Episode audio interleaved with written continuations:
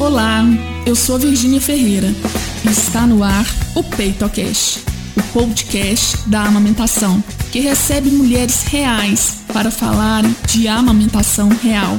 Aqui nós vamos falar sobre as delícias e os perrengues da amamentação desde a gravidez até o desmano. Então, vem com a gente para conhecer a história de hoje. Olá! Estamos aqui para gravar 76 episódio do PeitoCast. Quem está aqui hoje, gente, para contar a história da amamentação dela é a Aline Ferreira Rosa, uma pessoa muito querida, minha prima. Eu acho que é a minha segunda prima que está aqui. Já veio a Renata e agora a Aline. A Aline tem uma história assim, depois nós vamos contar um pouquinho que a gente se conhece, né? Já tivemos oportunidade lá atrás de morarmos juntas, eu morar na casa dela, na verdade.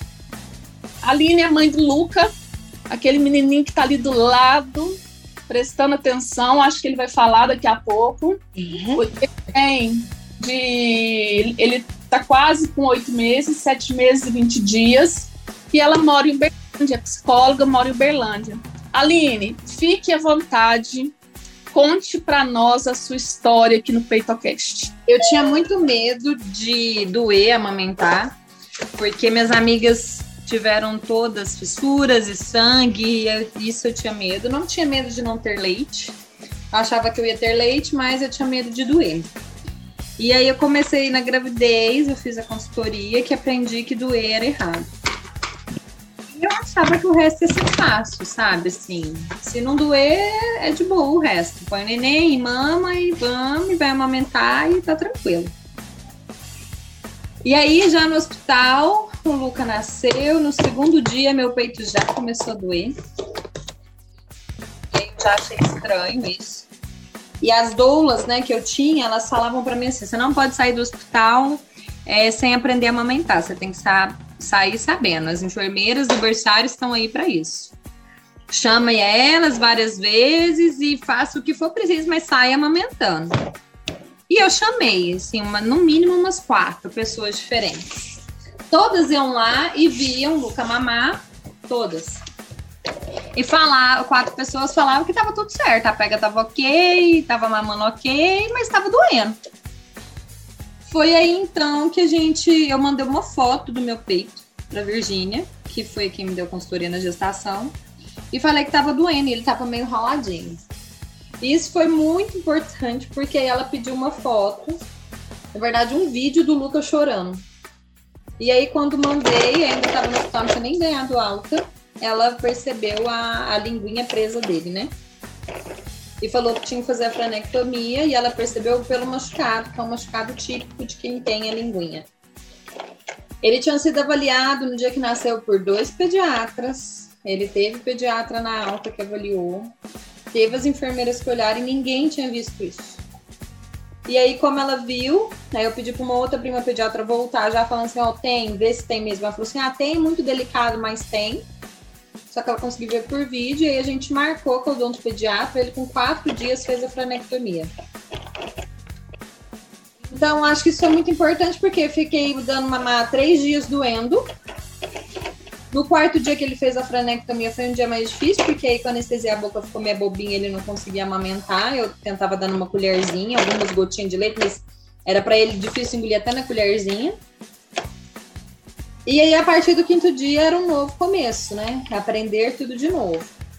E aí começou uma luta, porque eu achei que era fácil e não era nada fácil.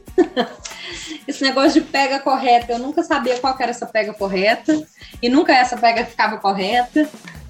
Mas eu consegui amamentar, parou de doer. Mas o primeiro mês ali eu amamentava com ajuda. Era minha irmã de cá, Virgínia no vídeo. Toda a amamentação o meu marido tinha que segurar o peito, ele segurava o peito, eu não conseguia administrar o peito, o Luca, a cabeça do Luca, a boca do Luca. Então, foi um aprendizado. E eu descobri que realmente a gente precisa de ajuda, que não é muito instintivo, não, assim. É instintivo você pôr no peito, mas não é só você pôr no peito que a coisa rola. No meu caso, não rolou. Primeiro que a gente teve a intervenção da linguinha, e segundo, porque eu não conseguia mesmo, assim, era falta de prática, eu não conseguia segurar um neném recém-nascido da cabeça dele e o peito. para mim isso era muito, sei lá, muito desafiador, apesar de falando assim, é uma coisa simples, né? Hoje ele mama, ele rodopia mamando e eu dou conta, mas antes eu não conseguia. Era um ritual, sentar, pôr almofada de amamentação. Ficava estilo um robô ali, né? Colocava ele e nem respirava, né? Nem respirava. Não, aí tinha, é, como é que chama? Suspensório de mama, a, é, almofada de amamentação, aí traz o Luca, aí eu seguro o Luca, seguro o peito, não mexe, e alguém me ajudando. Então, quem vê hoje não parece a mesma pessoa amamentando, sabe? Que hoje é fácil, eu amamento em qualquer lugar, mas eu precisava estar na poltrona, não conseguia amamentar em cama. Não é, príncipe? Você lembra que tinha assim? Então, a gente, eu tive esse processo aí de aprendizagem, que para mim foi uma, uma, um diferencial. E é, importante aprender. Eu sempre quis amamentar, para mim não, eu não, não passava assim, nossa, tá difícil, então vamos para uma madeira. Não, isso não passava. Mas eu pensava assim, gente, eu não pensei que era tão difícil assim. junto com o puerpério, o choro, era aquela bagunça de, de, de sentimentos, né? E eu lembro que uma vez me falaram assim: puerpério é, é muitos fluidos, muitas lágrimas, muito leite, muito sangue. E eu não tinha noção que era tanto leite assim, né? Então vaza leite na cama, eu ficava pingando leite, você vai tomar pinga leite no chão. Então era muito leite. E aí depois eu tive hiperlactação e aí foi aprender a lidar com isso, porque era muito fluxo pro Luca. Então ele engasgava, ele vomitava de jato. E aí eu tive que aprender a lidar com esse muito leite até meu corpo acostumar ao leite normal. E aí era uma outra rotina. Porque, por exemplo, toda vez que eu ia dar mamar para ele, na hora que ele pediu o peito, antes de eu dar o peito, eu tinha que ordenhar para depois entregar para ele. Então eu sempre precisava de ajuda para amamentar. Então ele pediu o peito de madrugada, o pai ficava com ele, uns 10 minutinhos, eu ordenhava para ir com menos fluxo, depois punha ele no peito. Eu precisei de ajuda nesse quesito uns dois meses, mais ou menos, acho. Não lembro muito bem, mas foi um tempo. E que aí tinha muito leite. E aí depois é, ajustou, né? Aí a gente acha que tá tudo certo, que a gente aprendeu, né, filho? A gente achou que tava tudo certo.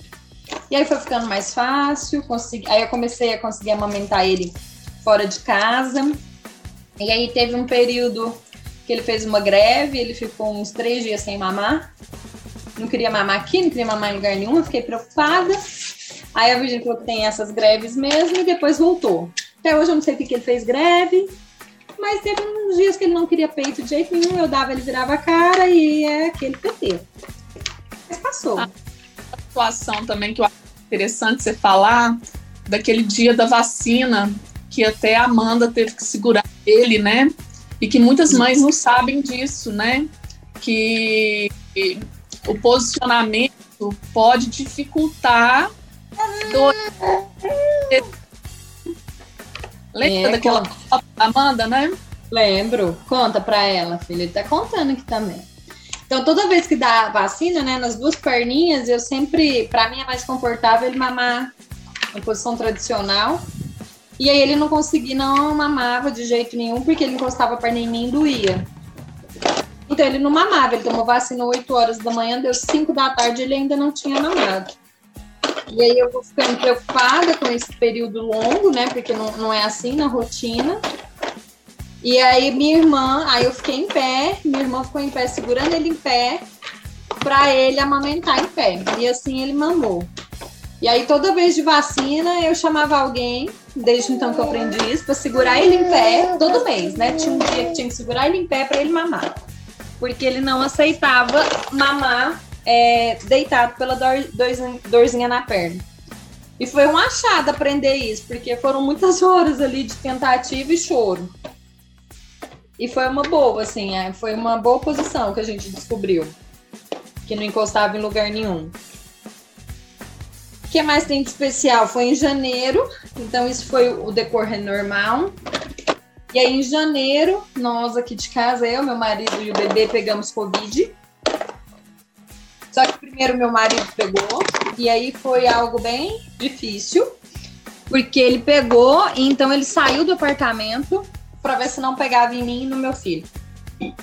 E ficou, eu fiquei sozinha, isolada com o neném, porque o meu teste tinha dado negativo, mas eu tinha sintomas, eu tinha febre o neném também. E foi muito desafiador ficar sozinha, doente, cuidando de um neném doente, que requer muita atenção. Então, meu corpo não estava bem, cuidando de um corpinho que não estava bem, sozinha, dando conta de tudo, da casa, de tudo, de tudo. É, foi a primeira, as primeiras assim, tinha que tomar banho com ele no bebê conforto no banheiro, não tinha ninguém para olhar ele tempo nenhum. E eu ainda passava mal, né, de diarreia e vômito por conta. Vômito não, só diarreia, por conta do Covid. Então foi bem desafiador. A amamentação né, nesse período também foi, porque ele mamou um. Ele mamava menos, eu acho, mas aí ele começou. Eu acho que eu comecei a ter menos saída de leite. Por, e aí eu fiquei preocupada. E acho que era por causa do meu emocional. Eu fiquei uma semana sozinha. Aí meu teste deu positivo, aí o bebê deu positivo, e aí meu marido voltou. Mas aí a gente tava ruim e preocupada, né, com que sequela o bebê podia ficar. Já que o da minha prima teve algumas sequelinhas. E eu acho que foi emocional. O meu leite diminuiu bastante. Não sei se de produção, mas eu apertar o peito para sair diminuiu. Ele começou a mamar bem menos também. E foi aí que ele começou a mamar mais de um lado só. Pela linguinha presa, ele já tinha uma preferência por um lado porque ele teve um torcicolo, então ele é, preferia um, um, peito direito, pra, por conta da dorzinha no, no pescoço. Mas aí, com o Covid, ele mamou só no peito direito, ele não aceitava o peito esquerdo de jeito nenhum.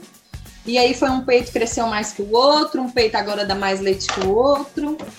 E estamos aí fazendo protocolo para a mama esquerda voltar a produzir igual a direita. Hoje ele mama nas duas, mas aí ele acha meio ruim. A esquerda tem menos leite. Mas ele voltou, mas foi mais ou menos um mês que ele não aceitou um peito de jeito nenhum. Eu acredito que tinha alguma coisa a ver com o Covid, porque foi bem nessa época. Então é isso, acho uma história. Se você perguntar, estamos aqui, né? É, eu acho que você já falou, mas qual que foi o maior perrengue, maior perrengue da sua amamentação? Ah, para mim foi o primeiro mês, aprender a dar mamar, porque eu achava que era uma coisa simples e não era. O aprender, eu acho que foi o mais difícil. Aqueles primeiros dias, neném chorando, e aí é, livre demanda, e aí o outro fala que é de três em três horas, senão o bebê vai perder peso, e você não sabe se acorda recém-nascido ou não acorda, e não pega direito. Vamos mamar? É, você quer mamar? Aí não pega direito o peito, então, e não sabe fazer a pega. Pra mim foi o mais difícil. E, e ao mesmo tempo entender aquele tanto de leite, né? Que vazava muito e eu não tinha muita noção que era tanto assim, que vazava no início. Aline, e qual que é a maior delícia de amamentar? Ah, é a conexão. Ele ah. me procurar com esses olhinhos, me olhar, saber que é um porto seguro para ele, sabe? Assim, quando ele tá ruimzinho, doentinho, machucou, ou quando tem alguma coisa ruim, é isso aqui que acalma. Vem pro peito e acalma. Então, saber que é um porto seguro dele ter essa conexão é muito boa. Ah, que delícia! Tem algum ponto assim que você quer deixar claro ou deixar de mensagem para gestantes, para as mães que estão nos ouvindo? Alguma coisa que te marcou mesmo? Eu acho que a principal mensagem é: se você quiser amamentar, você vai dar conta. É, Existem meios. Acho que isso eu aprendi com você. É, é possível. E por mais que no começo pareça muito difícil, depois eu ficando muito leve. A gente acostuma a rotina, a gente acostuma a dar uma má, a gente acostuma o acordar à noite, né? Que a gente fala assim, não vou dar peito porque o neném acorda à noite, mas vira uma rotina que é super gostosa, assim. Você já, você já acostumou com isso. E é isso, vale a pena insistir porque é muito gostoso. Vale a pena. Gostei dessa é. palavra. Vale a pena, mesmo com todos os desafios, com todos os perrengues, né, Aline? Sim. Vale a pena. Aline, hoje o Luca com sete meses e 20 dias, ele, ele tá pesando quanto? 9 quilos. 9 quilos. Gente, vocês precisam ver as bochechas mais lindas desse bebê. É Olha, muito... pesei ontem, tô 9 quilinhos, redondo. e já começou a introdução alimentar? Comecei tem com sete meses, eu trazer um pouquinho para começar. Mas tá bem pouquinho, assim, ele tá conhecendo. Eu dou uma frutinha, ele mais põe na boca, joga no chão, tá conhecendo texturas, sabores. Tá uhum. um pouquinho de almoço e uma frutinha. É, só deixar claro com isso que a Aline falou, produção alimentar, ela não necessariamente começa com seis meses, viu, gente? Precisa é. mais de prontidão. Então, né, o bebê tem que estar tá sentando, tem várias coisas que vão ser avaliadas, né, é, para ter segurança. Então, eu, ele eu começou vejo... mais tarde porque ele não sentava, era isso mesmo. Eu vejo muitas mães ansiosas, ah, o aleitamento materno exclusivo é até seis meses. Não, é até o bebê ter prontidão alimentar. E essa prontidão alimentar é justamente para dar segurança para ele, sabe? É isso, Aline. Aline, quer deixar alguma mensagem? Alguma coisa? É isso, amamentem, é muito bom. É... E não pensem que introdução alimentar diminui a amamentação, eu tava falando isso, aumenta, parece. É, não é todo dia que ele come, tem dia que ele não quer nada. E o dia que ele come é mamar de entrada Aí come um pouquinho e aí o almoço mesmo é mamar de novo e é uma mamada maior ainda do que tinha antes. Então, o leite está sempre aí, os nenéns gostam muito. E eu vou só aproveitar, inclusive, para falar o seguinte: que o leite materno continua sendo o principal alimento no primeiro ano de vida, por mais que é, comece a introdução alimentar, o leite materno continua sendo o principal, né? É isso, quero agradecer. Você não imagina a alegria que eu estou de você estar aqui, de ter dado seu depoimento. participação, participação especial. Coisa linda, coisa mais linda. Ó, hum. beijo. Beijo, fica com Tá? Obrigada. Obrigada por ouvir até aqui. Para se aprofundar mais nos assuntos ligados à amamentação, acesse o nosso perfil no Instagram, arroba Virginia Ferreira Saúde. Um beijo e até o próximo episódio.